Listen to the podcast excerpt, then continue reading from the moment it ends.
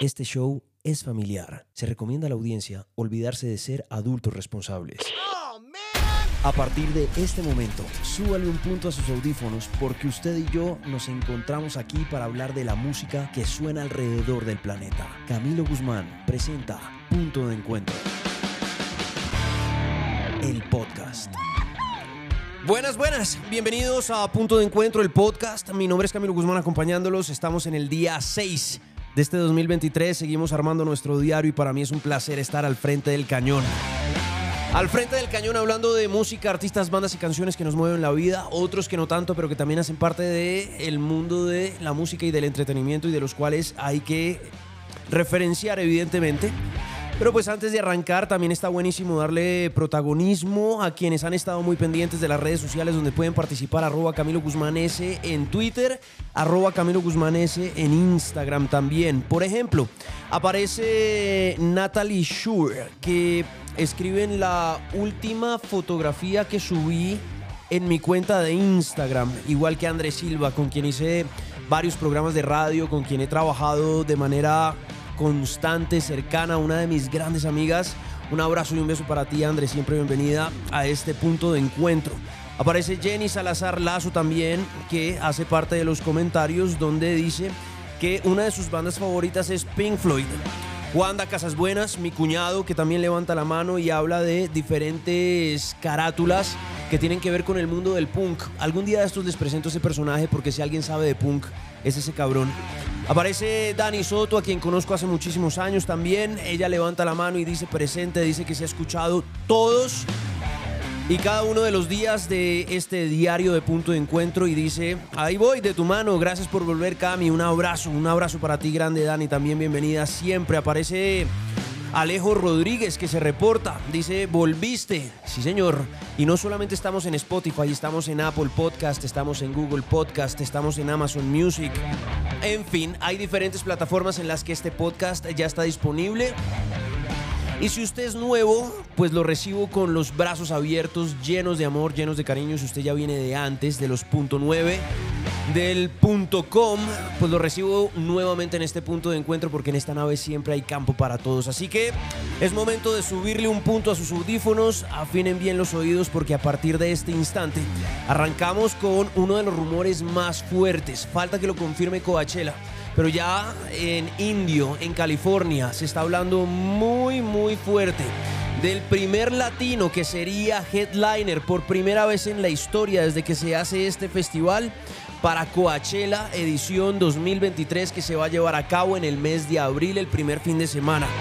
Señoras y señores, quien estaría confirmándose en las próximas horas para ser headliner y haciendo historia es el mismo personaje que llega desde Centroamérica, que durante 2022 nos presentó un disco que se llama Un Verano Sin Ti, que va a ser protagonista en los próximos premios Grammy que se van a celebrar el 5 de febrero de este mismo año y que un par de meses después seguramente se va a estar presentando en una de las tarimas como cabeza de cartel. Les estoy hablando nada más y nada menos de Bad Bunny, el conejo malo. Nos guste o no, aquí está con Bomba Estéreo haciendo esto que se llama Ojitos Lindos. Seguramente hacer historia en Coachella hoy en punto de encuentro. tiempo le hago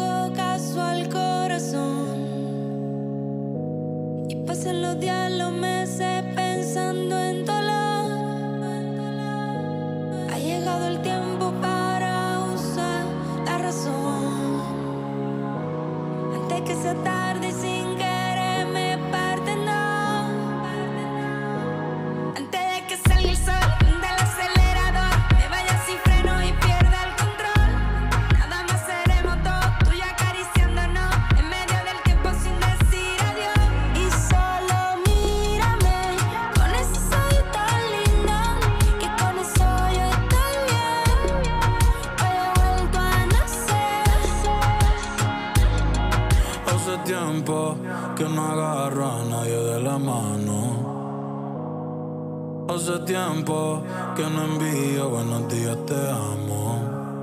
Pero tú me tienes enredado, me envolví, iba por mi camino y me perdí. Mi mirada cambió cuando tú sopí.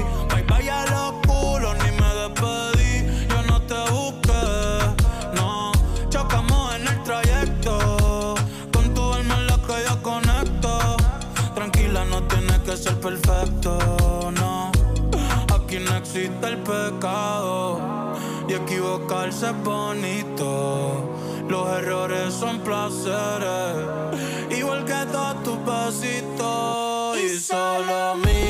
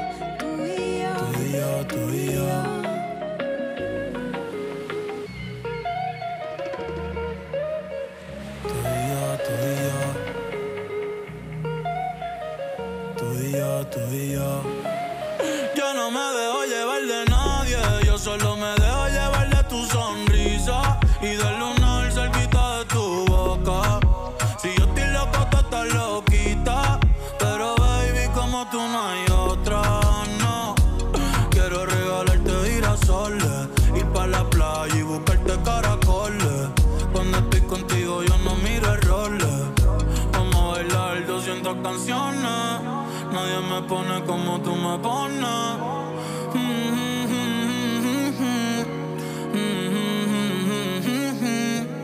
Yo le hablo a Dios y tú eres su respuesta. Aprendí que los momentos lindos nunca cuestan. Como cuando me regalas tu mirada y el sol supuesta. Y el sol supuesta. Cuando estoy encima de ti, de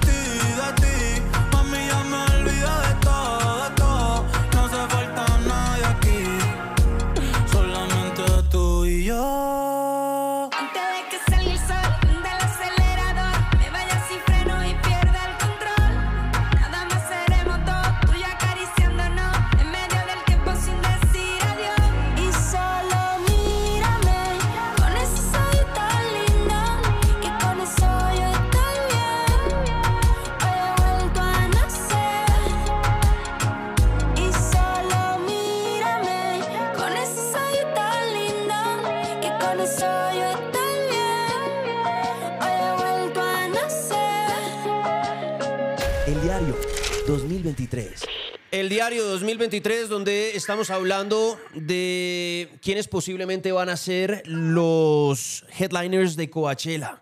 Ya estamos resolviendo este rompecabezas. Desde ayer venimos hablando de los rumores fuertes que hay de Frank Ocean. Ya se había anunciado desde agosto del año pasado. Aún no lo han confirmado, pero es la apuesta más fuerte que tiene el festival para llevarlo a ser headliner. Ya se estuvo presentando en el 2012. Había sido invitado en el 2020 y estamos esperando la confirmación por parte del festival para saber si es Frank Ocean uno de esos tres. El segundo sería Bad Bunny el primer latino en ser cabeza de cartel en un festival como Coachella. De hecho, seguramente aquí aparecen muchas preguntas y es donde la gente dice, pero ¿cómo así no había estado ya J Balvin? Sí, J Balvin estuvo hace un par de años, pero no fue cabeza de cartel, estuvo en la misma tarima donde la cabeza de cartel era Kevin Parker, con su proyecto Tame Impala. También estuvo Carol G, si la memoria no me falla, el año pasado estuvo en la misma tarima donde se estuvo presentando la Swedish House Mafia como cabeza de cartel, que estaba además acompañado de The Weeknd, que lo vamos a tener en el mes de octubre en, eh, en Bogotá. Lo que quiere decir que sí ha habido latinos, sí ha habido reggaetón en el festival, pero ninguno ha sido cabeza de cartel. Bad Bunny puede ser el primer latino en llegar hasta ese lugar. Y si, digamos que yo no me banco mucho a Bad Bunny ni la música de Bad Bunny, no estoy como de acuerdo con algunas de las cosas que el man dice o hace. La música que él hace tampoco es de mi favorita, pero no hay que desconocer que es un tipo que ha estado muy presente en la cultura pop reciente, que le habla a grandes masas alrededor del planeta. Así hay algunas personas que dicen, ¿Bad quién? Es impresionante la cantidad de gente que ha inspirado, la cantidad de masas que mueve, la cultura que hay alrededor de Bad Bunny. Lo que pasó en el concierto que hizo en Bogotá fue impresionante, la cantidad de gente que fue, la unión de diferentes generaciones alrededor del personaje, la nominación a los premios Grammy Anglo que se van a celebrar el próximo 5 de febrero en la ciudad de Los Ángeles. Y bueno, ahí está en una de las categorías también por primera vez un latino entre las más importantes. Y podríamos tener también entonces el nombre de Bad Bunny en el cartel de Coachella. Ya tenemos Frank Ocean, ya tenemos Bad Bunny y nos faltaría un solo nombre. ¿Que ¿Quién podría ser? ¿Dua Lipa? ¿Podría ser de golpe Blink 182? ¿Podría ser de golpe Drake? Vamos a ver qué pasa. Vamos a ver qué pasa. Yo creo que de esos tres nombres que les acabo de dar, el más flojito es Drake. Él se estuvo presentando en Coachella hace no más de 5 o 6 años, razón por la cual no creo que lo montaran como cabeza de cartel en Coachella este año.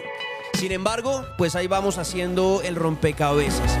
Por otro lado, pues es momento de darle la bienvenida a un programa supremamente guitarrudo. Vamos a tener guitarras hoy y la razón es porque estamos celebrando el cumpleaños de uno de mis artistas favoritos. Porque estaba sonando Harry Styles, porque fue uno de los de cabeza de cartel del Festival Coachella el año pasado. Sin embargo, volviendo al tema, pues es buenísimo recordar a Alex Turner, quien hoy está celebrando su cumpleaños número 37, un tipo que nació en Sheffield, en Inglaterra, en 1986 y que se ha convertido en uno de mis personajes favoritos porque a lo largo de toda su discografía, de la mano de su banda, los Arctic Monkeys, ha logrado irme enamorando con cada uno de los discos que ha venido sacando, incluido el debut el Whatever People Say I Am, What I'm Not, y el más reciente que es The Car. Pero para poder llegar a Alex Turner y para poder hablar de él y para poder hacer de este programa un programa lleno de cuerdas y lleno de guitarras, pues está buenísimo poder hacer un repaso de quién es Alex Turner, cómo llegó Alex Turner a la industria de la música y por qué se hizo tan importante un personaje que desde el Reino Unido durante más de 15 años nos ha regalado ya más de 7 trabajos discográficos. Largas duración, grabados en estudio y que hoy pues lo referenciamos por su cumpleaños número 37.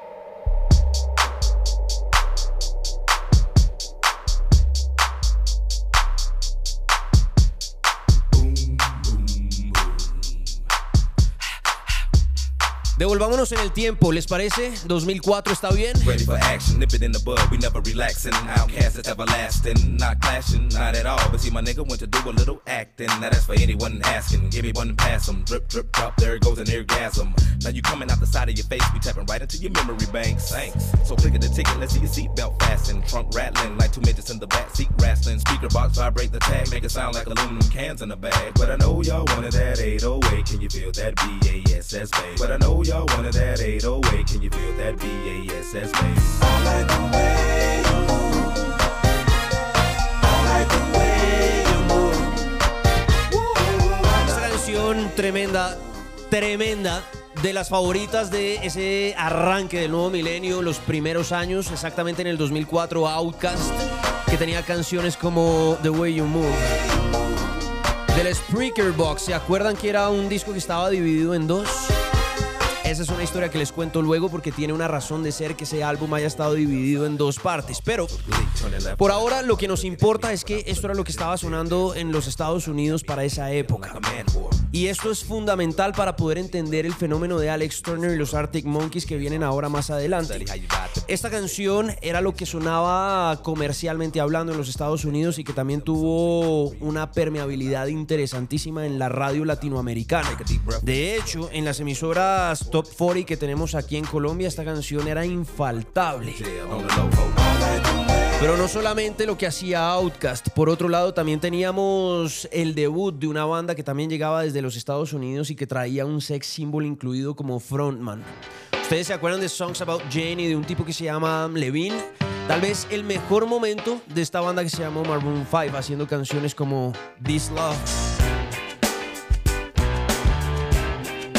Momento tal vez más guitarrudo de la banda, más rock and rolludo, fue este, gran disco. I was so high I did not recognize the fire burning in her eyes, the chaos that controlled my mind. Whispered goodbye, she got on a plane, never to return again, but always in my heart. Todo esto era del 2004.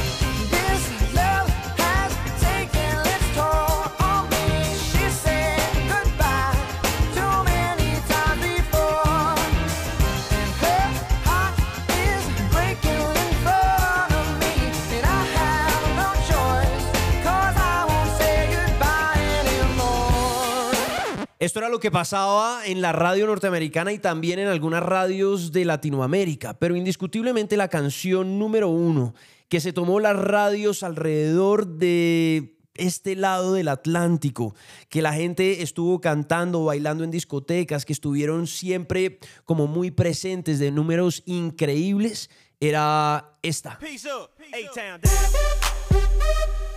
Lil Jon, Ludacris y Usher haciendo esto que se llama Yeah. Usher, Usher.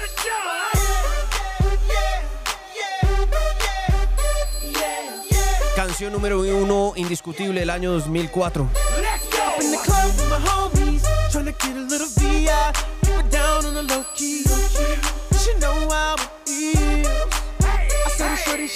in the the low key. She know how it is. I saw the shorty, she was checking up on me. From the game, she was spitting in my ear. You would think that she knew me. Decided to cheat. Conversation got heavy. She had me feeling like she's ready to blow. Oh, She's saying, "Come get me." So I got up and followed her to the floor. She said, "Baby, let's go." When I told her, I said, Guzmán, si usted dijo que era un programa guitarrudo porque estamos oyendo a Usher y a Ludacris y a Lil Jon y a Outkast porque estamos oyendo a Adam Levine. Bueno, la razón es que esto era lo que pasaba en esa época. Digamos que el mundo estaba muy metido en sonidos de este estilo. Era lo que venía pasando. Recuerden que hacia finales de la década de los 90 y principios del nuevo milenio, lo que estaba muy en tendencia y en crecimiento eran las boy bands. Estaba NSYNC, estaba en ese momento los Backstreet Boys, estaba Britney Spears haciendo Oops, I Did It Again y para esta época estaba supremamente fuerte ese video. ¿Se acuerdan de ella vestida completamente de rojo? Oops. "I think I dropped into the ocean at the end. ¿Se acuerdan de esa frase? Eso era lo que pasaba y digamos que la música estaba muy alrededor del mundo del pop. Max Martin tenía, que es el productor, de quien también podemos hablar más adelante y hacer un programa bien especial de todo lo que ha hecho ese personaje y lo que le debemos al, en el mundo del pop al sueco. Pues digamos que lo tenía él en sus manos. Esto era lo que venía sonando en ese momento y era muy poco probable que algo que se saliera de este tipo de sonidos pudiera llegar a los oídos de la gente. Si nos metemos en Colombia para esta época, estaba Basilos con Tabaco y Chanel, tal vez estaba Carlos Vives recién sacando un disco que se llamó El Rock de mi Pueblo. El Tropipop empezaba a ser protagonista con Mauricio y Palo de Agua y esa primera canción que estuvo nominada a los Grammy Latinos. De ahí, pues, obvio, una cantidad de fenómenos como Majua, Wamba, Bonca, Sin Ánimo de Lucro, etc, etc. Eso era lo que pasaba por esa época. En el mundo del rock mm, había muy poquito. De golpe los Killers empezaban a alzar la mano con esa canción que se llama Mr. Brightside. Pero digamos que eso era lo que pasaba. Eso eran los sonidos que había en ese momento. ¿Y por qué Alex Turner y los Arctic Monkeys se vuelven tan importantes? Porque resulta que desde el Reino Unido hay un DJ que trabajaba para la BBC Radio que se llama Saint Lowe, que hoy en día hace parte de los disc jockeys y cabezas importantes de Apple Music que le dio por poner en su programa un día una canción que hacía parte de un disco que se llamó Whatever People Say I Am, That's What I'm Not. Y un poco rompiendo las reglas de lo que el sonido determinaba en ese momento para lo que era popular, dijo, ok, de golpe está bueno poder darle play a ese tipo de canciones. Y el man, de un momento a otro, decidió pausar el mundo y darle la bienvenida a una canción supremamente punkera. ¿Ustedes se acuerdan de esta vuelta?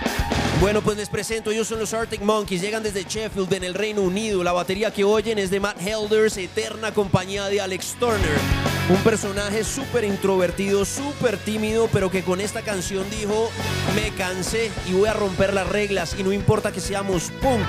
Esta canción se llama I Bet You Look Good on the Dance Floor y fue lo que cambió las reglas en el 2004 y 2005. Stop making the eyes at me, I'll stop making the eyes at you. What it is that surprises me is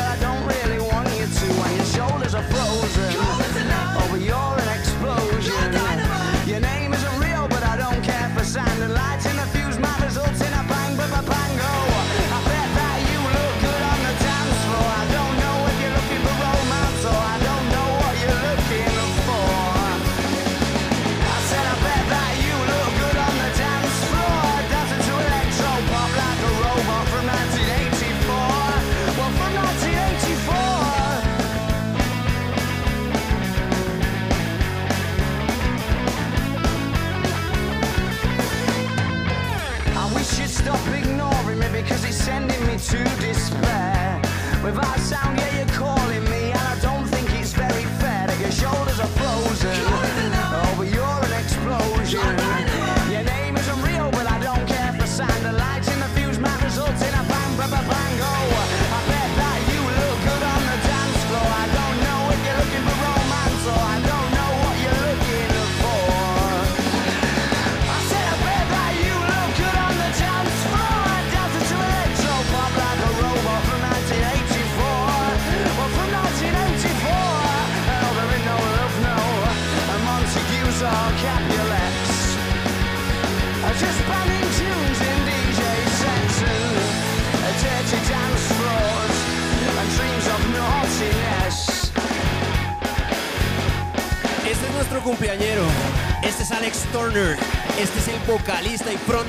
Arctic Monkeys.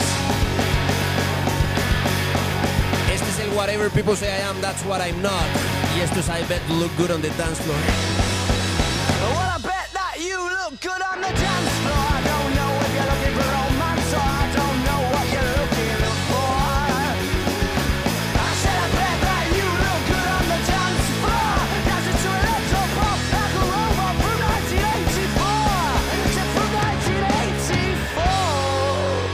Demasiado poder, esta fue la canción que cambió las reglas para el 2004, principios del 2005 y fue la canción que también inspiró una cantidad de bandas en Reino Unido para empezar a montarse en ese movimiento independiente.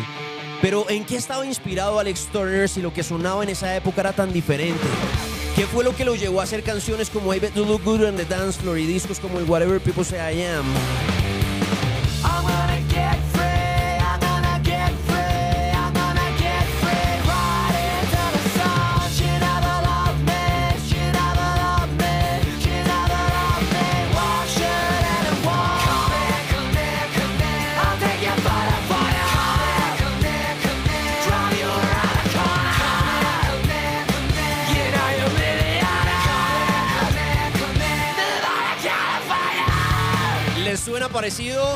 Bueno, pues esta fue la primera banda que vio Alex Turner en vivo. Fue esa banda con la que el man se llenó de guitarras, se llenó de sonidos distorsionados, se llenó de emoción. El man dijo, yo quiero hacer algo que suene más o menos a los hives. Esto lo llevó canciones como Get Free a inspirarse, a hablar desde su timidez de la juventud británica, de meterse en su ciudad, en Sheffield, y poder explorar un poco qué era lo que la gente como él sentía, qué era lo que la gente como él vivía, cómo lo podía contar sin burlarse, sin ridiculizarlo, sin romantizarlo, cómo podía expresarlo de la manera más clara posible. Bueno, pues el man encontró en eh, las letras, en su música, en las canciones y en este tipo de sonidos la forma perfecta para poder poner a Sheffield en el punto más alto, en el reflector del mundo y decir, nosotros tenemos una forma de cantar que no sabemos si le va a gustar a la gente, pero es nuestra forma y empezaron a cambiar las reglas del mundo de la música.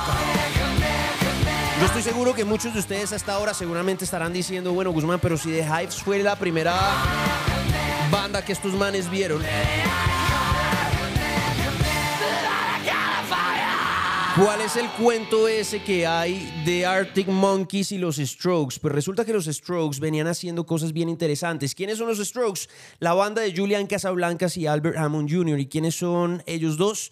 Pues Julian Casablancas es el hijo del famosísimo Casablancas de Nueva York, que era representante del mundo del entretenimiento, entre quienes sus digamos, representados, había nombres tan grandes como Cindy Crawford, por ponerles algún ejemplo, y Julian era un niño que bajo el privilegio de su papá, Picho en Plata, logró hacer lo que él siempre quiso y fue dedicarse a la música. En la ciudad de Nueva York no le iba bien, estaba un poco distraído y decidieron mandarlo a Holanda a estudiar. Y allá se encuentra con Albert Hammond Jr., que se, se convierte en su dupla. Un personaje que estaba estudiando música, guitarrista, se encuentra con la genialidad creativa de Julian Casablancas, deciden armar un grupo que se llama Los Strokes y por allá en el 2001 le presentan al mundo un disco que se llamó el Is This It. Ese disco llegó a oídos de Alex Turner y ese disco llegó a hace- hacerle mover en el corazón a Alex Turner que quería tener una banda.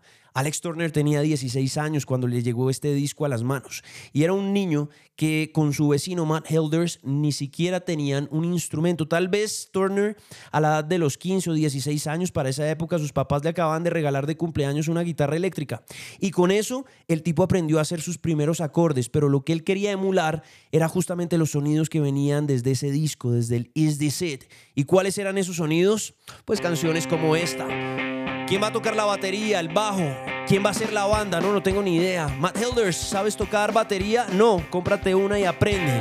Y empezaron a hacer esto en el garaje de Alex Turner y de golpe empezó a tomar forma ese proyecto que hoy en día nosotros conocemos como los Arctic Monkeys. Señoras y señores, desde Nueva York, ellos son los Strokes. Esto es punto de encuentro y la canción es Last Night. Last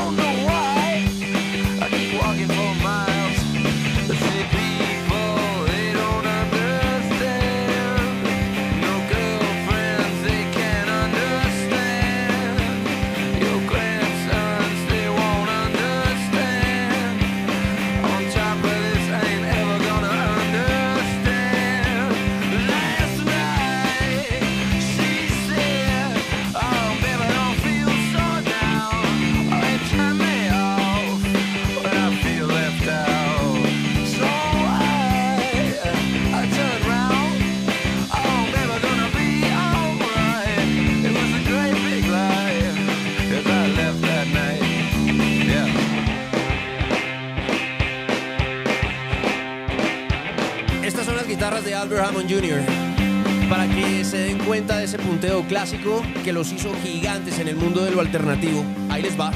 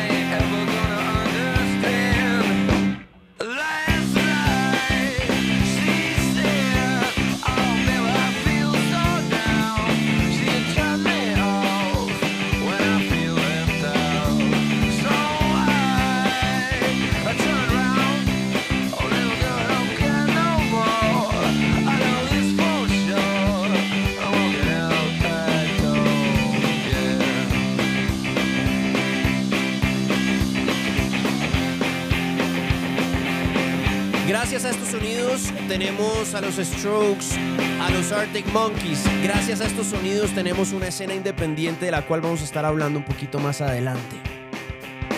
El diario 2023. Y como hoy el homenajeado es Alex Turner, pues está buenísimo poderle dar play a una segunda canción de un disco que se llama Whatever People Say I Am, That's What I'm Not.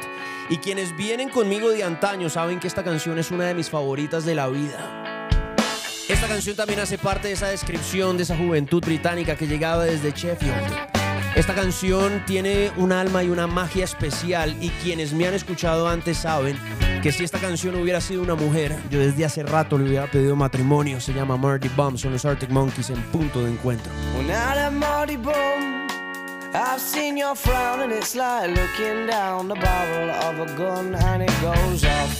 And it's come all these words? Pleasant side to you, a side I much prefer. It's one that's laughs and jokes around. Remember cuddles in the kitchen, yeah, to get things off the ground, and it was up, up and away. Oh, but it's really hard to remember that on a day like today when you're argumentative and you've got the face on.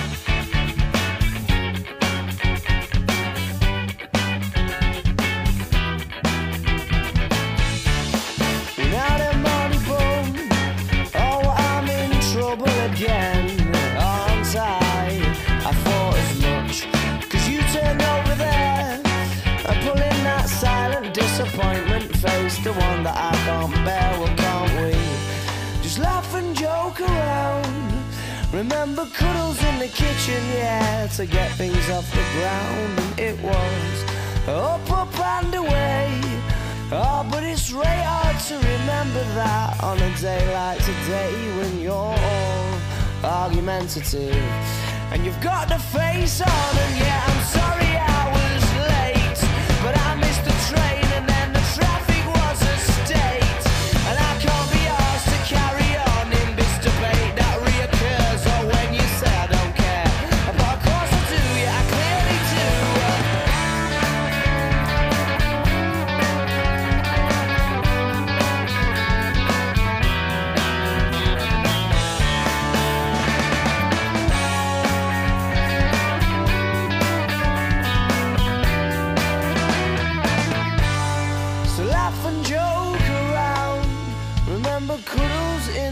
kitchen, yeah, to get things off the ground. And it was up, up and away.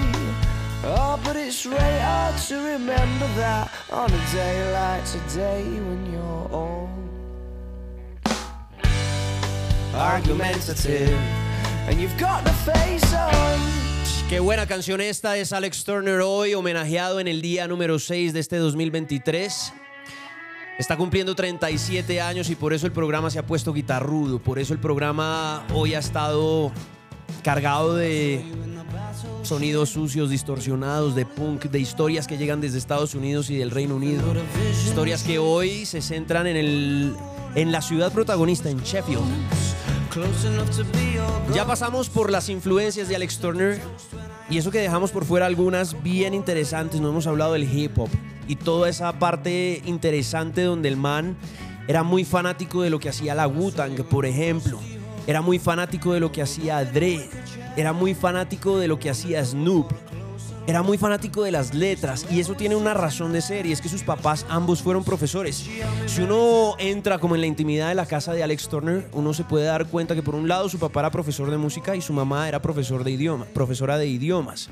Entonces las letras siempre estuvieron muy presentes dentro de el ADN de Alex Turner y siendo un niño tan introvertido a través de las letras, él pudo empezar a explorar un poco lo que su alma y su corazón querían cantar, querían decir, lo que él quería hacer siendo un frontman de una banda que no puede reflejar lo que hace un frontman de una banda. Es decir, si ustedes ponen a un tipo como Steven Tyler o como Axel Rose enfrente de un personaje como Alex Turner, pues son estilos completamente diferentes.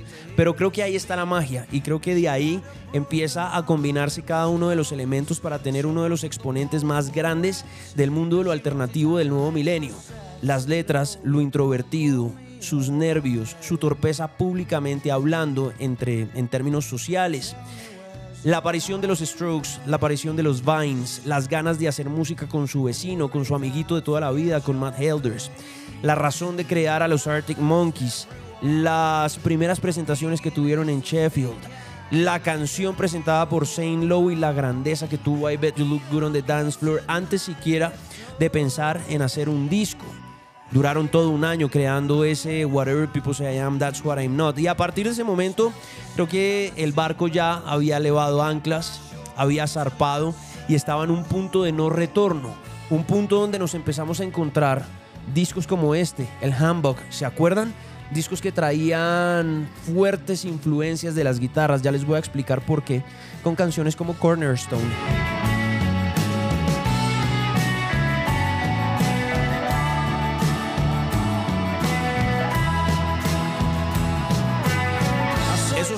Las guitarras que acaban de oír, que venían muy marcados en discos como el Handbook, era porque estos manes habían salido del Reino Unido y se habían ido a vivir a Los Ángeles y en Los Ángeles se encuentran con un productor que ya tenía una trayectoria gigante en el mundo de las guitarras. ¿Les suena Josh Homme? Si no les suena Josh Homme, ¿les suena Queens of the Stone Age? Bueno, pues Josh Homme es el productor de discos como el Handbook y él es el encargado de decirle a Alex Turner, maestro, sus guitarras son una nota, hágale, hágale, haga de sus discos algo bien especial con los solos de guitarra un poquitico más largos y ahí el man empieza a explorar de una manera muy interesante el instrumento.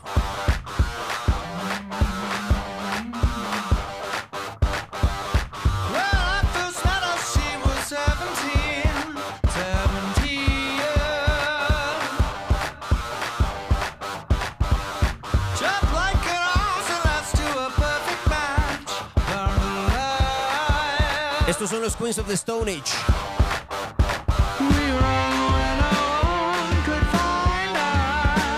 El disco es Villains.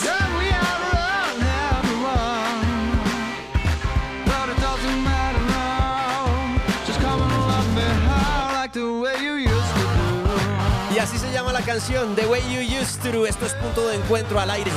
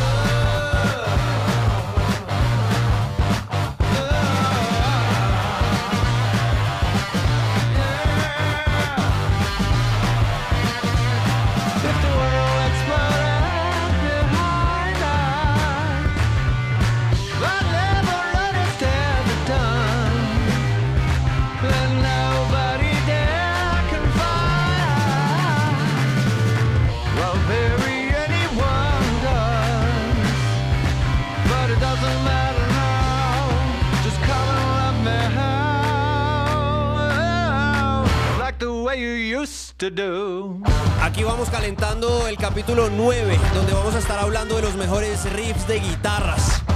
Hay gente que ya ha estado participando como Pauli Cortés, Andrés Jiménez, Santi Parra, Always Waiting, Cristian Pardo, Andrés Duque. Ustedes tienen campo en el capítulo del lunes.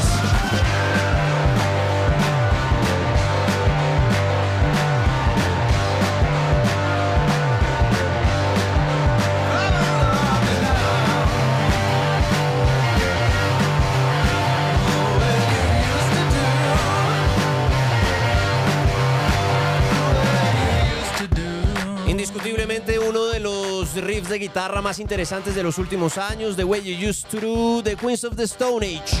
Los mismos creadores de canciones como No One Knows, donde estuvo involucrado, muy involucrado Dave Grohl y que fue la razón por la cual casi se acaban los Foo Fighters.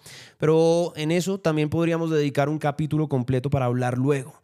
Mismo personaje que tiene Like a Clockwork, que es un tremendo trabajo discográfico, una banda que ha tenido diferentes momentos con diferentes integrantes y ha sonado distinto, pero que le ha aportado al mundo de las guitarras una cantidad de canciones que han sido supremamente interesantes y que, bueno, vale mucho la pena rescatar que ese mismo Josh Homme, ese mismo tipo que mide dos metros de pelo más o menos blanco, gigante, que vino y destrozó después de un concierto, un camerino aquí en Bogotá, pues está buenísimo recordar que él fue quien estuvo detrás de ese handbook de los Arctic Monkeys y que le empezó a dar a Alex Turner una especie de protagonismo con la guitarra para que le diera la oportunidad al instrumento de tener momentos más largos. Desde el Whatever People Say I Am y todo lo que venía después eran sonidos un poco más punk donde la guitarra evidentemente estaba muy presente con una distorsión, pero digamos que el virtuosismo no se hacía tan presente. Acá ellos, siendo músicos, además con una destreza bien interesante para dominar los instrumentos en los que están sentados, pues es Josh Homme el que le dice, maestro, dése la oportunidad de demostrar un poquito más lo que usted tiene en las manos y de alguna forma le pueda dar un rumbo distinto a la banda, al proyecto. Y así lo hizo. Y de ahí salieron canciones como la que oíamos hace un rato, hace un rato Cornerstone. Y se quedaron en Los Ángeles. Y fue la razón por la que decidieron sacar una casa y ahí vivir como roommates. Matt Helders y Alex Turner, ya no como vecinos, ahora ya eran compañeros de la misma casa. Y es donde se van a grabar un siguiente disco en un estudio que a mí me fascina, que tiene un nombre que se llama Sound City donde han pasado una cantidad de bandas y una cantidad de artistas de acá. Les cuento una historia personal y es que yo estuve en la ciudad de Los Ángeles hace algunos años y le hacía ya el segundo viaje a Sound City porque era un- una entrada obligada a uno de los estudios más interesantes que ha tenido la industria de la música. Ahí se han grabado discos de Elton John, se grabó el Nevermind de Nirvana. Cuando uno, bueno, ya les voy a contar porque voy para allá. Resulta que de esta historia hay testigos. DJ 113, con quien yo trabajaba en la X, me acompañó a ese viaje. Un viaje que hicimos en unas circunstancias que luego les contaré, pero que nos quedamos en la casa de uno de los Soulection, Andrés, a quien le mandamos un abrazo gigante. Y le dije, "Sí, 113, acompáñeme a, a Sound City. Yo ya había ido en una oportunidad anterior y nadie me había abierto la puerta y el man me dijo, Guzmán, eso queda lejos. Yo le dije, necesito ir, por favor, yo necesito entrar a ese estudio y saber cómo se ve por dentro, saber si es como lo pinta Grohl en el documental, que además fue el que inspiró ese programa de radio que nació el 26 de abril del 2013 en toda la radio. Entonces me fui para allá y toqué la puerta, eso uno cuando llega lejos de, lo, de las expectativas parece más bien como un parqueadero y sonó un timbre y nadie abría. Y 113 solamente me esperaba como al otro lado del andén. Y volví a tocar el timbre y nadie abría. Y el man me dice, Guzmán, yo creo que es momento de ir pensando como en coger para otro lado, aprovechemos el día, estamos lejos. Le dije, man, yo no puedo creer que le haya hecho un segundo viaje a Los Ángeles y yo no pueda estar en este momento entrando a Sound City. Y vuelvo y timbro. Y pasa el tiempo y no pasa nada. Y un poco desilusionado, desinflado, triste, como que agaché la cabeza, me di la vuelta y em- como que cogí mi celular para pedir un Uber en ese momento. Y cuando estoy pidiendo el transporte, suena y se abre la puerta y aparece un tipo y me dice, ¿qué necesita? Y yo me devuelvo y le digo, señor, mire, yo vengo desde muy lejos, vengo desde Colombia, tengo un programa de radio que se llama Sound City, está inspirado en este estudio, le he hecho dos viajes, le ruego me deje entrar. Y el man me dice, usted está muy de buenas porque estamos en época de vacaciones y no estamos funcionando en este momento, pero yo tenía que venir a hacer un par de cosas en, en el estudio. Si no se demoran, los dejo entrar. Pues 103 y yo entramos a Sound City y empieza esta experiencia de encontrar no solamente elementos que han sido supremamente icónicos para la música. De hecho, hay fotos en mi Instagram. Hay un piano en el que se grabó uno de los discos de Elton John. Está el tapete en el que Dave Grohl puso la batería para grabar el Nevermind de Nirvana. Nos metieron a un estudio B donde pudimos ver ah, los diferentes rollos donde se graba de manera análoga las canciones y los discos que por allí han pasado, entre ellos Queens of the Stone Age, por ejemplo, Nirvana, Elton John, um, Tom Petty, bueno, una cantidad de artistas que han pasado por ese estudio y pudimos entrar y pudimos ver el material original, donde, las cintas originales donde se grabaron cada uno de esos discos que han sido icónicos en diferentes momentos de la industria de la música. En ese momento yo no les puedo explicar lo que pasaba por mi cabeza. Estuvimos, incluso entramos al cuarto donde estaba la famosa NIF que compró luego Dave Grohl, donde se grabaron también una cantidad de discos y de largas duración, que incluso el tipo nos decía, vea, desde que Dave Grohl sacó esa NIF de acá, nosotros hemos empezado a digitalizar un poco los procesos de grabación de Sound City y nos mostraron los discos de oro que tienen, las fotos que hay. Esta- había parte como para comprar camisetas o cachuchas y eso, pero estaba cerrado porque como estaban de vacaciones no había nadie que pudiera vender eso, estaba con llave. Y entre las cintas originales que vimos, además de llamarme mucho la atención, las de Queens of the Stone Age, me llamó mucho la atención de una que estaba marcada y que tuve la oportunidad de ver ahí de primera mano. ¿Ustedes se acuerdan de un disco de los Arctic Monkeys que se llamó Suck It and See? Bueno, ahí estaba esa cinta y también hace parte de este homenaje que le estamos haciendo hoy al gran Alex Turner en su cumpleaños número 37. Your love is like a studded leather headlock. Esto es Punto de Encuentro, el podcast. Your kiss it could put creases in the rain. You're rarer than a can of dandelion And those other girls are just post mix lemonade.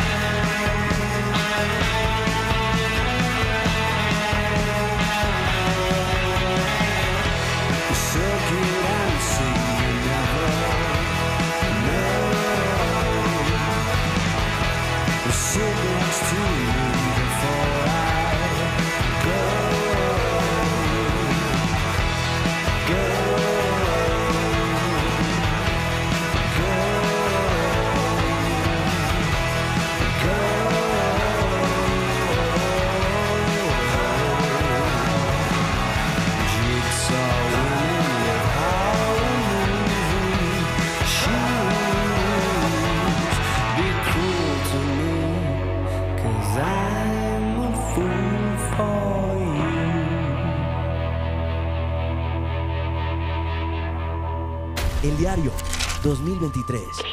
En este diario del 2023 estamos hablando de Alex Turner y sus 37 años que cumple hoy en el día 6. Se me alcanza a cortar la voz y todo es una de esas experiencias de vida que me ha llevado a otro nivel, a sentir y experimentar el corazón que se me va a explotar de la emoción. Y creo además que ese Suck It and que grabaron en Sound City los, Arqui- los Arctic Monkeys fue uno de esos discos que también empezó a darle un punto de giro muy interesante a la exploración de géneros de Alex Turner, un tipo que ya venía trabajando muy de la mano con Josh Homme, estaban viviendo en los Estados Unidos, se habían salido de los sonidos británicos, más de su ciudad, de Sheffield, y estaban experimentando un poco más lo que era California, estaban experimentando otro tipo de cultura, ya estaban un poco más grandes, habían madurado en una cantidad de aspectos ya eran reconocidos dentro de la industria. Sus letras empezaban a reflejarse no tan juveniles, sino un poco más maduras, un poco más adultas. Y así mismo fue evolucionando el sonido. Tanto que mientras los Monkeys tenían canciones como Suck It and See de discos homónimos, aparecía Alex Turner también presentando proyectos en solitario, donde logramos engancharnos con canciones como esta, Stuck on the Puzzle.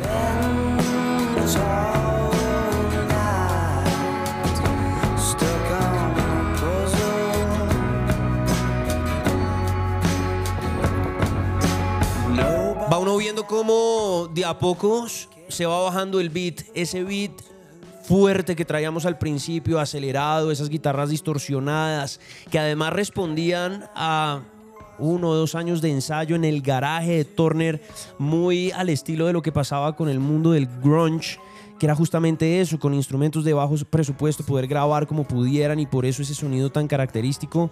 Pues estos tipos básicamente venían de esa misma escuela y tal vez eso dicta un poco los sonidos de sus primeros álbumes, pero que luego, después de todas estas experiencias, después de haberse encontrado con Josh Homme en su camino, de haber encontrado en él una mano amiga y productora para poder guiar ese humbug y luego llevarlos a explorar lo que era Sound City como estudio para poder grabar, pues ahí empiezan ellos también a explorar y a arar el camino para lo que luego sería un tremendo trabajo discográfico y tal vez uno de los más importantes en la carrera comercial de los Arctic Monkeys.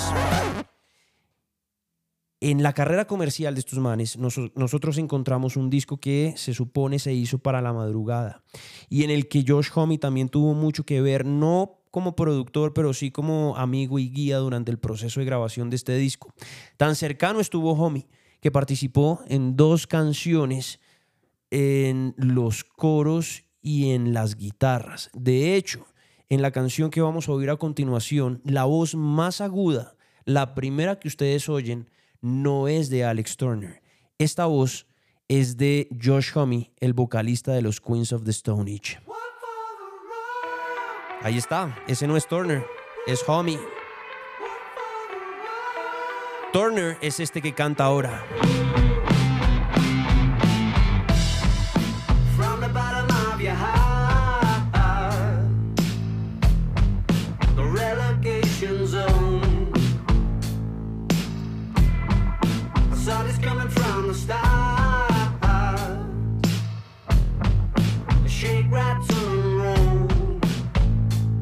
Si se dan cuenta, al fondo hay una voz muy aguda. Esa voz aguda que se oye al fondo, ese es Josh Homme acompañando a Alex Turner. Y aquí el disco sí se va a la B. Lo que nosotros conocíamos de estos manes se vuelve otra vuelta completamente diferente. Aquí es donde nace el AM que viene cargado de incluso secretos de producción. En algunas entrevistas me acuerdo de haberle oído a Alex Turner decir que los títulos de las canciones de este disco están entrelazados. Fue un disco que se escribió en la madrugada. Fue un disco que hablaba de otras experiencias. Fue un disco que ya los cogió mucho más grandes y maduros. Fue un disco que bajó el beat de la batería de Matt Helders para llevarlo a un espacio supremamente sexy. Un, espacio más oscuro, un espacio más sexual, un espacio mucho más transgresor, un espacio donde ellos estaban explorando cosas completamente diferentes a las que ya habían trabajado y se encontraron con una voz de Alex Turner que encajaba perfecto en esa nueva imagen que fue cuando lo vimos ya peinado como John Travolta y con esas camisas de botones metidas dentro de un pantalón medio saltacharcos con mocasines y con un estilo muy a lo entre James Bond y John Travolta que cantaba este tipo de canciones y que de un momento a otro empezó a inspirar y a despertar una cantidad de sensaciones dentro de la gente muy distintas a lo que ellos hacían con Marty Baum o lo que ellos hacían con Cornerstone o lo que ellos hacían con I, I, eh, You Better I Bet You Look Good on the Dance Floor. Este tipo de discos, este tipo de sonidos, este tipo de experiencias, este tipo de canciones que estos manes se atrevieron a hacer los llevaron a escribir canciones que despertaron en la gente los más íntimos deseos por querer seguir escuchando la voz de Alex Turner, por saber qué seguía con los Arctic Monkeys. Un disco que no se quedaba solamente en la primera canción, sino que de repente uno a medida que iba escuchando tenía beats como estos que era como si lo hipnotizaran a uno. ¿Qué me vas a decir, Turner? ¿De qué me vas a cantar ahora? ¿Hacia dónde me estás llevando con la batería, Matt Helders? Y sin esperarlo, uno empezaba con el pie como a marcar el ritmo. Uno empezaba a despertar ese instinto medio reptiliano, medio animal, medio instintivo. Esta canción hace parte de ese disco AM, se llama Do I Wanna Know, son los Arctic Monkeys y esto es punto de encuentro. Have you got color in your cheeks? Do you ever get that feel that you can't shift the tide that sticks around like summits in your teeth? Are there some aces up your sleeve? Have you no idea that you're in deep? I dreamt about you nearly every night this week. How many secrets can you keep? Cause there's this tune I found that makes me think of you somehow when I play it on repeat until I fall asleep, spilling drinks on my settee. Do I wanna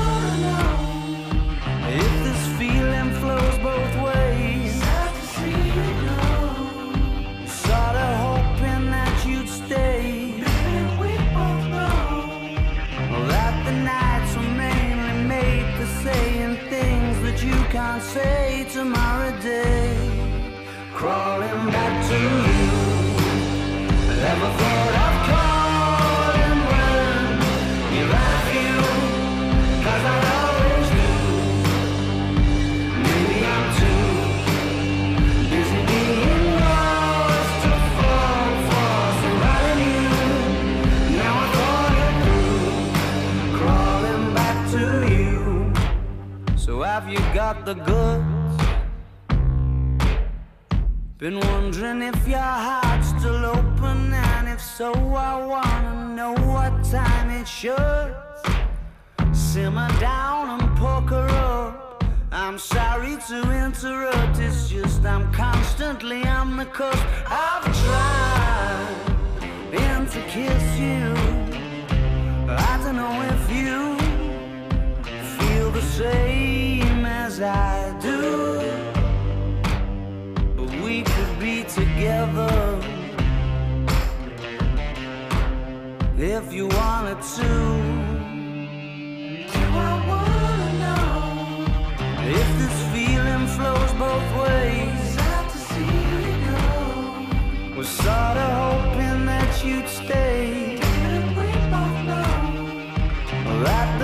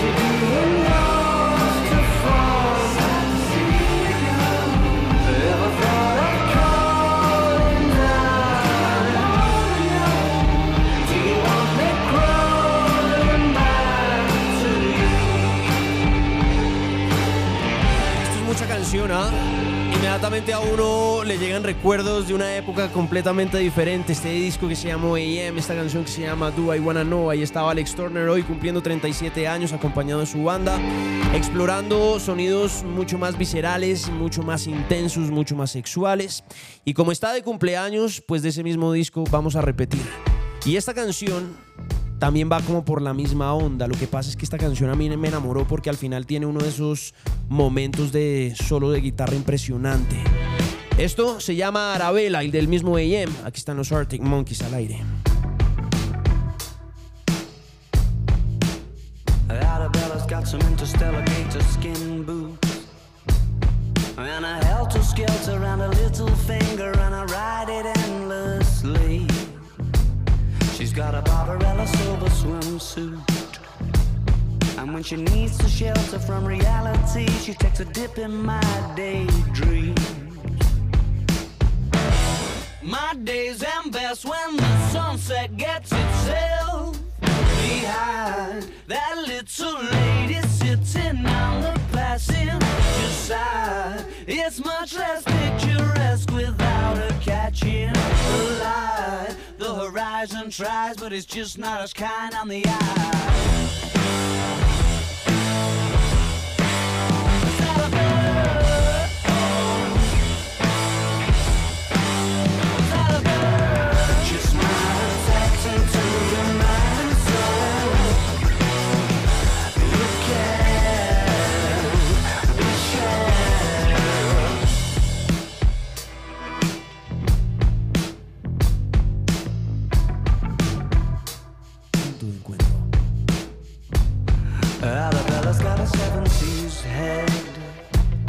She's a modern lover, it's an exploration. She's made of outer space.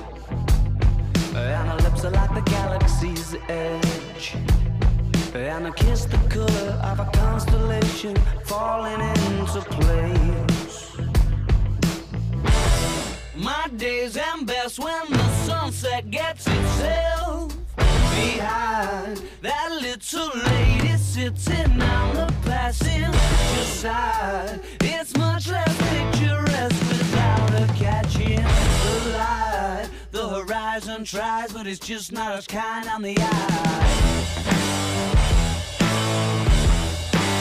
Is that a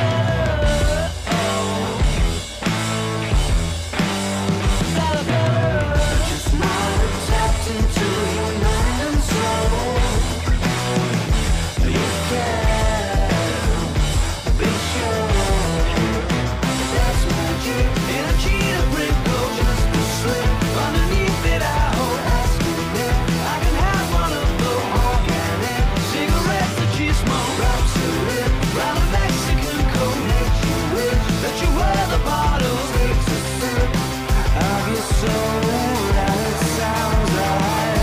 Like. Aquí va Turner.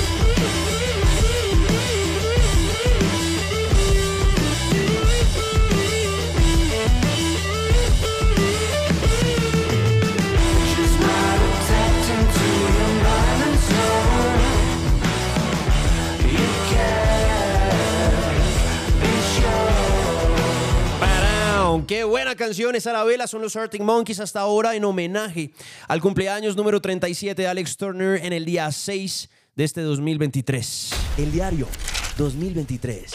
Así es, estamos haciendo este diario. Día a día vamos a ir registrando lo más importante de la industria de la música hoy, en mi concepto. Lo más importante era poderle celebrar a uno de mis artistas favoritos, Alex Turner, que de la mano de los Arctic Monkeys ha ido tejiendo una historia en la música alternativa en las guitarras, en el mundo del rock, en el mundo incluso del jazz, de las big orchestras de las que vamos a estar hablando ya en un ratico y que ha dejado una huella gigante independientemente a su personalidad, a que parezca un poco rudo en las entrevistas, a que uno diga es medio mala clase, medio mala gente, porque digamos que carismático no es que ande sonriendo, sencillamente es supremamente introspectivo, es un tipo que es muy tímido, torpe socialmente y a medida que se ha ido volviendo mucho más popular y que la gente sabe quién es Alex Turner y que ha dejado una huella interesantísima dentro de la música, pues más lo buscan, más lo reconocen y es un poco más incómodo lo pone, que creo que fue justamente lo que le puso punto final a esa exploración de sonidos que los llevó a hacer discos como L.A.M., que tuvieron una aceptación tan grande en el mundo de la música y que si ustedes le preguntan a cualquier persona que no sea fanática del rock, pero que conozca de los Arctic Monkeys, seguramente les va a responder, oh, Do I Wanna Know? O de golpe Arabella, o Why You, me, Why you Always Call Me When You're High.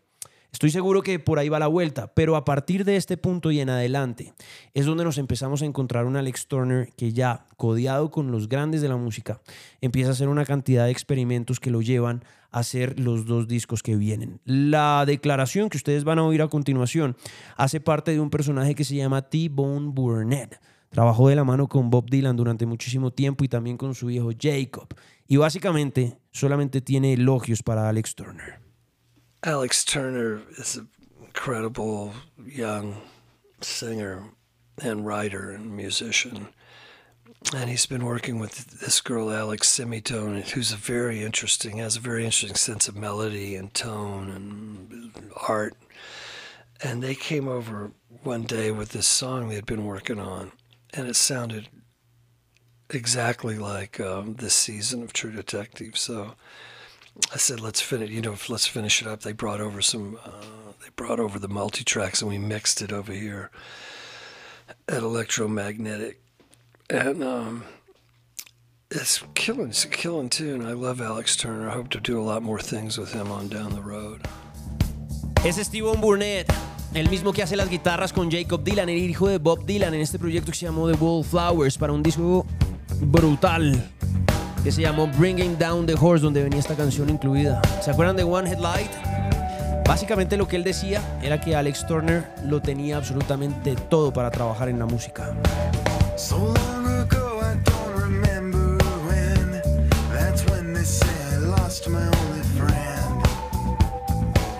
she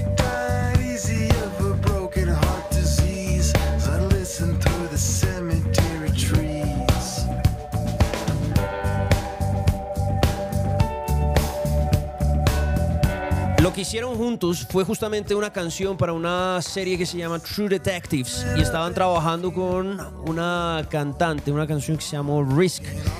Y en ese trabajo un personaje como T-Bone Burnett que ha trabajado con las grandes leyendas como Bob Dylan y que ha hecho parte de proyectos comerciales tan importantes, alternativos también como The Wallflowers y que se sienta tan cómodo, es muy diciente. Básicamente lo que él decía era que quería seguir encontrándose con Alex Turner en su camino para poder explorar una cantidad de cosas y que el sonido que él había propuesto pues los había llevado a encontrar el sonido verdadero de esa serie True Detectives y que habían quedado muy contentos con el resultado de la exploración que se había hecho, pero un poco para ir entendiendo qué tipo de exploración estos manes estaban haciendo en el mundo de la música, pues era un poco lo que ya venía trabajando Turner aparte de los Arctic Monkeys, que creo que tiene una influencia gigante dentro de lo que luego vamos a escuchar en un disco que se llamó Tranquility Base Hotel and Casino. Este man, de la mano de Miles Kane, tuvo la grandiosa idea de lanzar un nuevo proyecto que se llamó The Last Shadow Puppets. Always sick without you, baby. I ain't got anything to lick without baby. Nothing seems to stick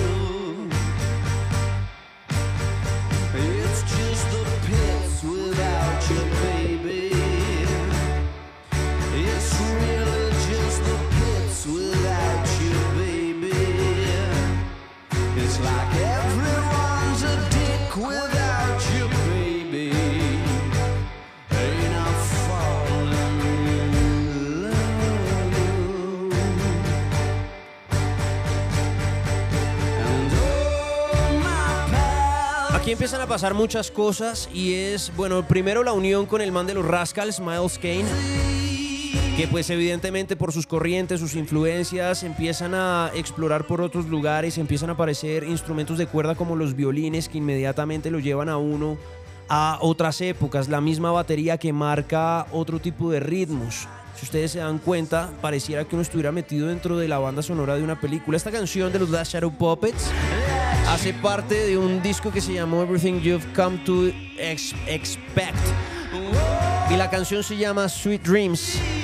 Y acá uno quedaba como un poquito loco porque ese Alex Turner que uno conocía de antes, que venía haciendo discos como L.A.M. y de ahí para atrás, pues tal vez lo más parecido a esto era and See, pero por la lentitud de la canción. Uno decía, este man está explorando otra, vuelta, pero suena súper bien.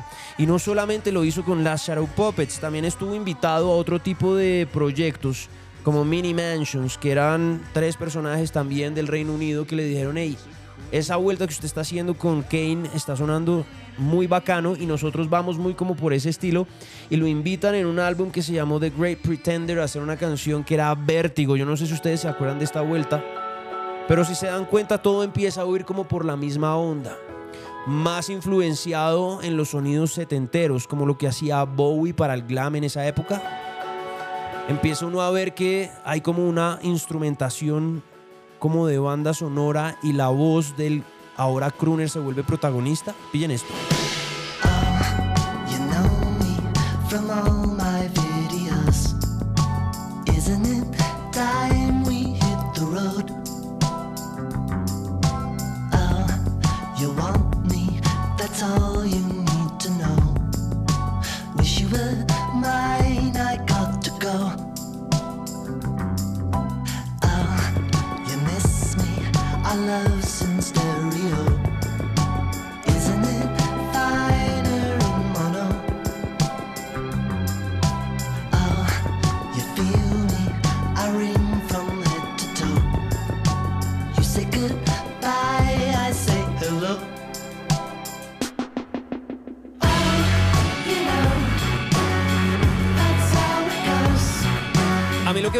Muy bacano es que el man entró en una onda muy chévere de lo que pasaba en ese momento con la música alternativa. ¿Ustedes se acuerdan de Kevin Parker?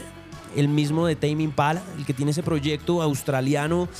Estaba trabajando con Mark Ronson una vuelta muy parecida a este tipo de sonidos y por ahí andaba este tipo muy conectado. Les hablo de Alex Turner, pero incluyendo desde que Ronson y, y Kevin Parker estaban haciendo cosas un poquitico más tiradas como hacia el mundo de lo electrónico, este man sí lo estaba jalando completamente a lo clásico, metiendo violines, metiendo bajos, eh, contrabajos de esos grandotes, estaba metiendo, si oyen por allá al fondo, el- la, la pandereta. Estaba metiendo esos tin, tin, tin dentro de la canción que como les digo lo mete a uno como en otro contexto, como en otro ambiente, como que uno siente que eh, en algún momento va a aparecer la voz de David Bowie a cantar encima de esto y que uno dice, wow, ¿en qué momento la evolución de Alex Turner lo llevó a hacer este tipo de cosas? Lo más chévere es que el man se reta con la banda, se sienta con Matt Helders y le dice, maestro, yo no estoy muy seguro de hacer un disco como el AM. Yo creo que ya lo que hicimos con canciones como Do I Wanna Know estuvo bacano y ya ese ciclo como que se cerró, pero quiero empezar a explorar otro tipo de, de lugares. A lo que Matt Helders le dice, ok, que propone y el man traía una cantidad de canciones escritas. A lo que Helders le dice, yo hago lo que usted me diga, oriénteme musicalmente hablando. Y de un momento a otro, uno empieza a ver cómo Helders y Turner trabajan de la mano para crear un disco como el Tranquility Base Hotel and Casino. Y de ahí canciones gigantescas como 4 Out of 5 que tienen un sonido muy parecido a lo que venimos oyendo. Pillen esto.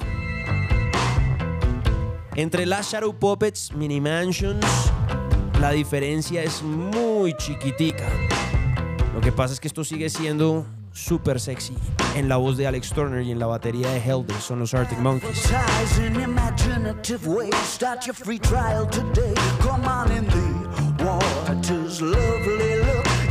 Someone you like. You're in the meat of your strike. It is that easy. Lunar surface on a Saturday night. Dressed up in silver and white with colored old Life.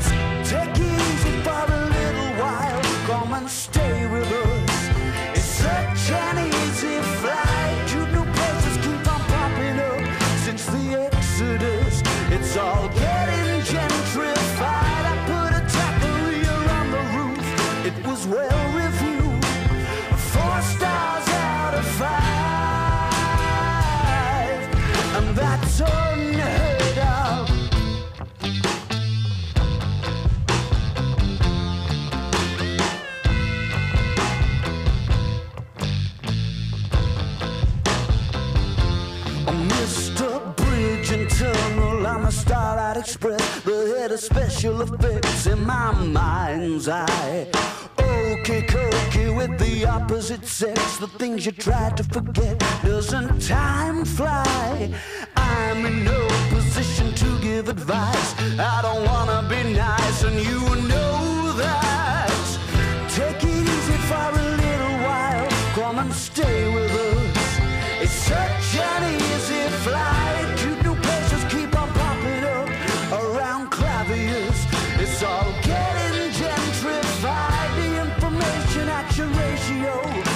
Place to go, and you will not recognize the old headquarters.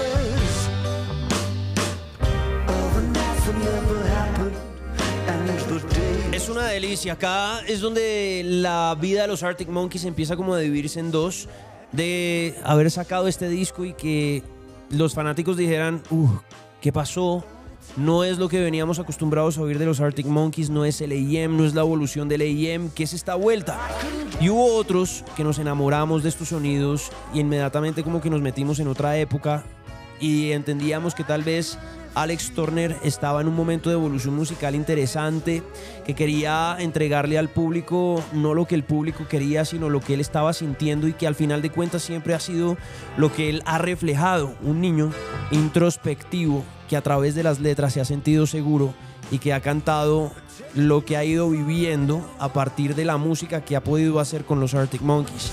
Por eso es muy genuino uno escuchar este tipo de canciones y darle la oportunidad al disco. Está bien que no le guste, está bien que usted se sienta identificado con otros momentos de la banda, pero también está bien darle el espacio a la banda para que evolucione y artistas como Alex Turner darles el campo para que puedan expresarse de la manera que quieran, porque al final de cuentas están armando arte.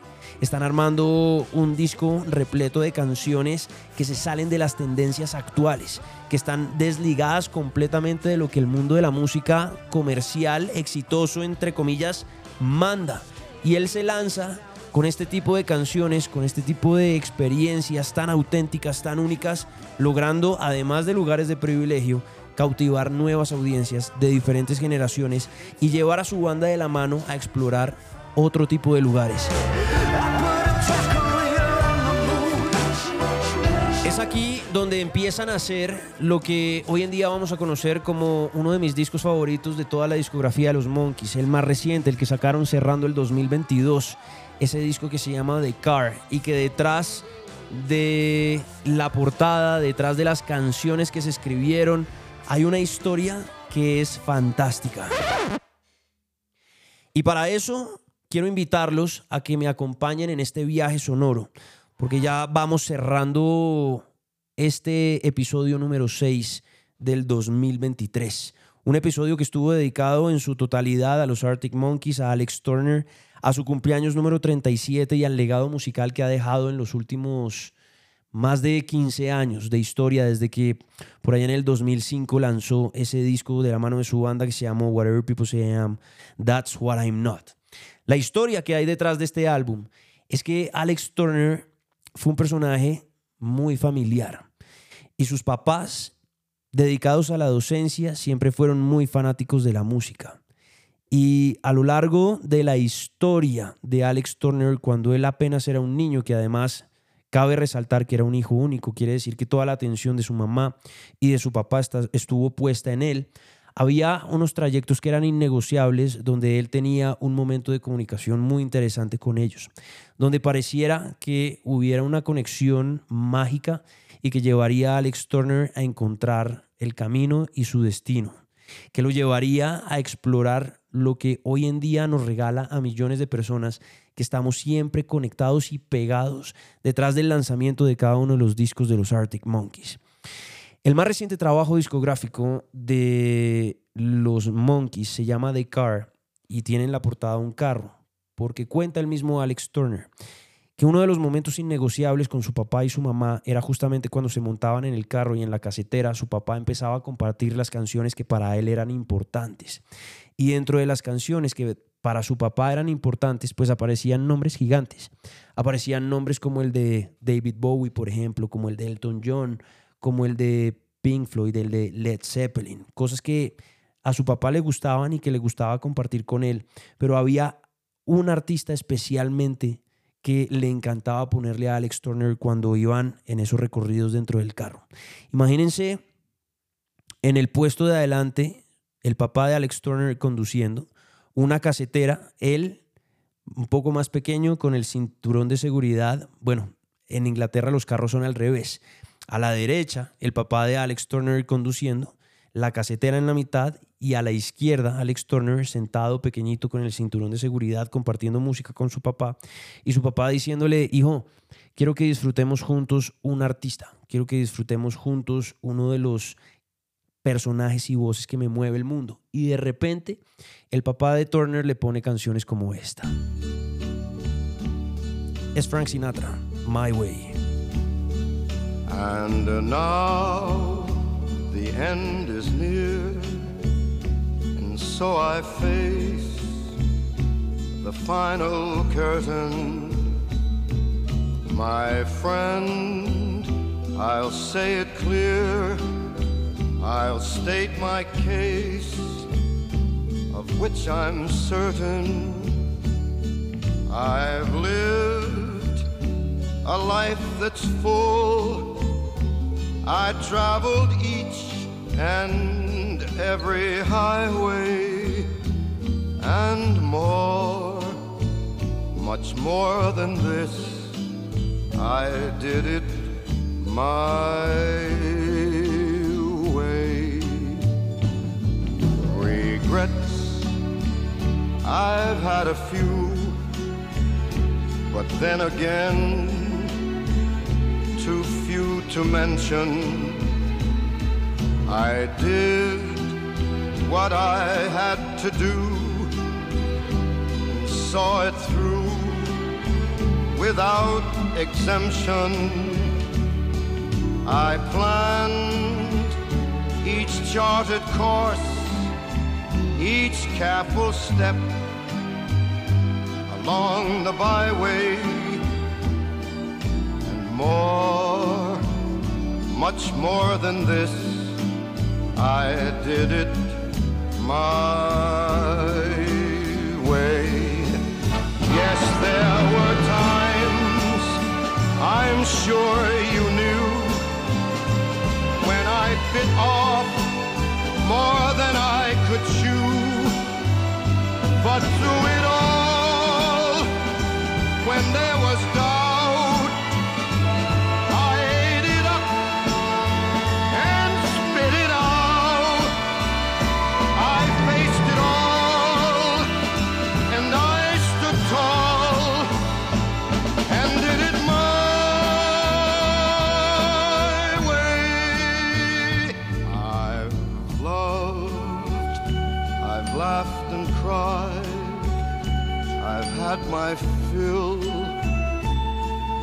share of losing.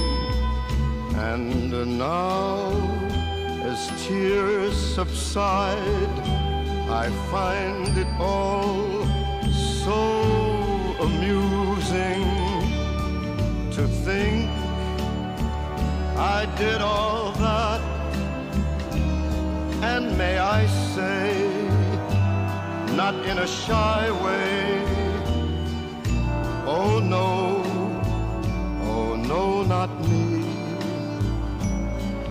I did it my way.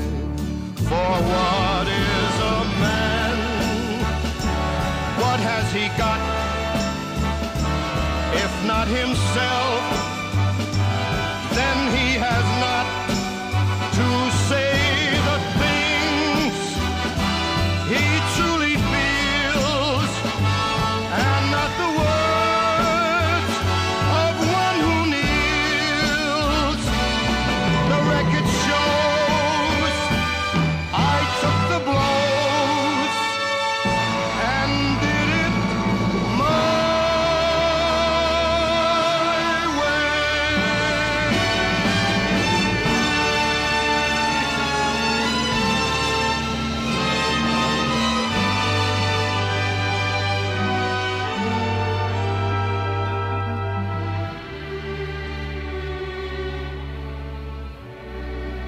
Puede uno verlo, ¿no? Yes, it was my way. Ahora todo es más claro. Ahora uno entiende de dónde viene ese sonido, de dónde viene esa evolución de música. Ahora uno entiende cómo Alex Turner buscó entre su corazón y encontró los recuerdos que su papá le dejaba entre el carro con canciones como esa. Ahora uno entiende cómo ese niño, a sus 37 años, le está presentando al mundo un disco que sencillamente le está poniendo al servicio un momento demasiado íntimo de cuando él hablaba con su papá y compartía música y sus artistas favoritos como Frank Sinatra. Ahora uno entiende de dónde viene esa inspiración, de dónde vienen esos sonidos. Ahora uno entiende que este disco, este disco lejos de ser L.A.M., tiene la esencia puesta en las letras y en las cuerdas. Qué increíble viaje se hicieron los monos desde el punk rápido, rabioso, detonante, desde I Bet You Look Good in the Dance Floor hasta este álbum super downbeat que está cargado de violines, de guitarras eléctricas, de guitarras acústicas. Un disco que llegó al punto de llevarme emocional y sonoramente a canciones como Face It Alone de Queen, que es esta que estamos oyendo de fondo.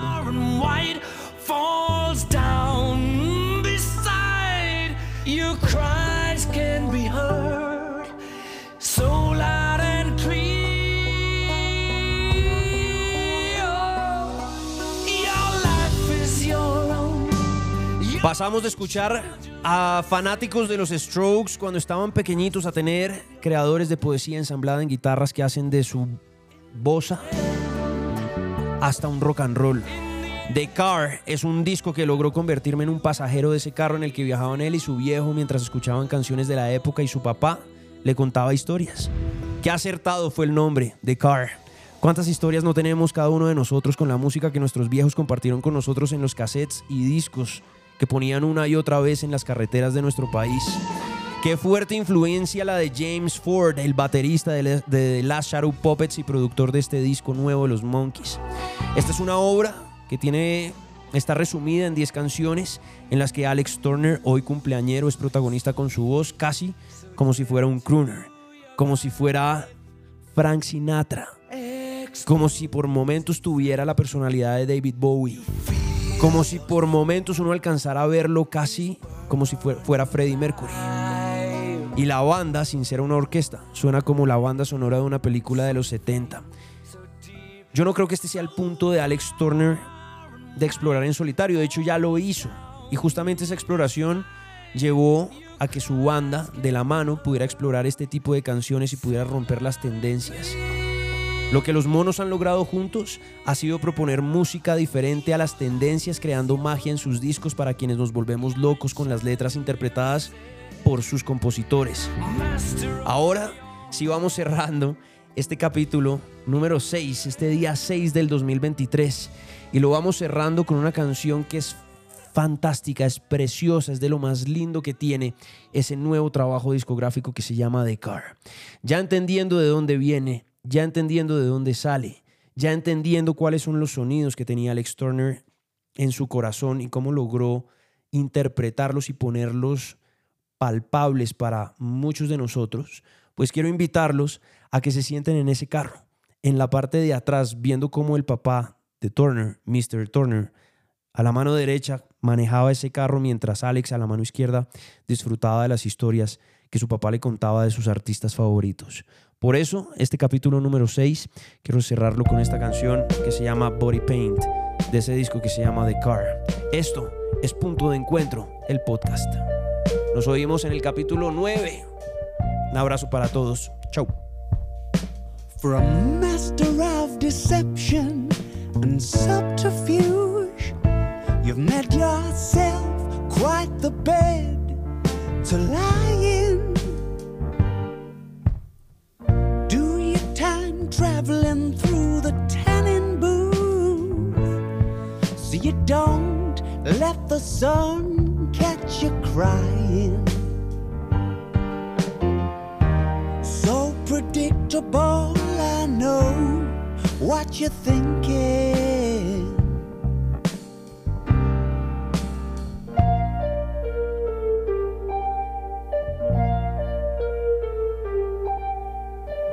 My teeth are beating and my knees are weak. It's as if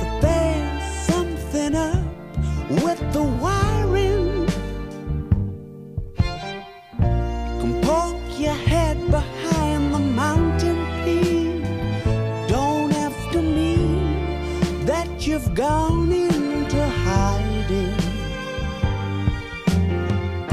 So predictable, I know what you're thinking.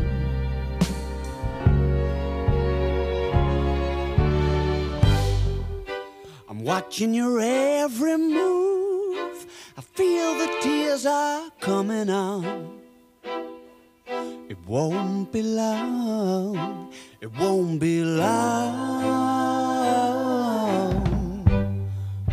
Straight from the cover shoot, steal a trace of body paint on your legs and on your arms and on your face. And I'm keeping on my costume and calling it a writing tool. And if you're thinking of me, I'm probably thinking of you.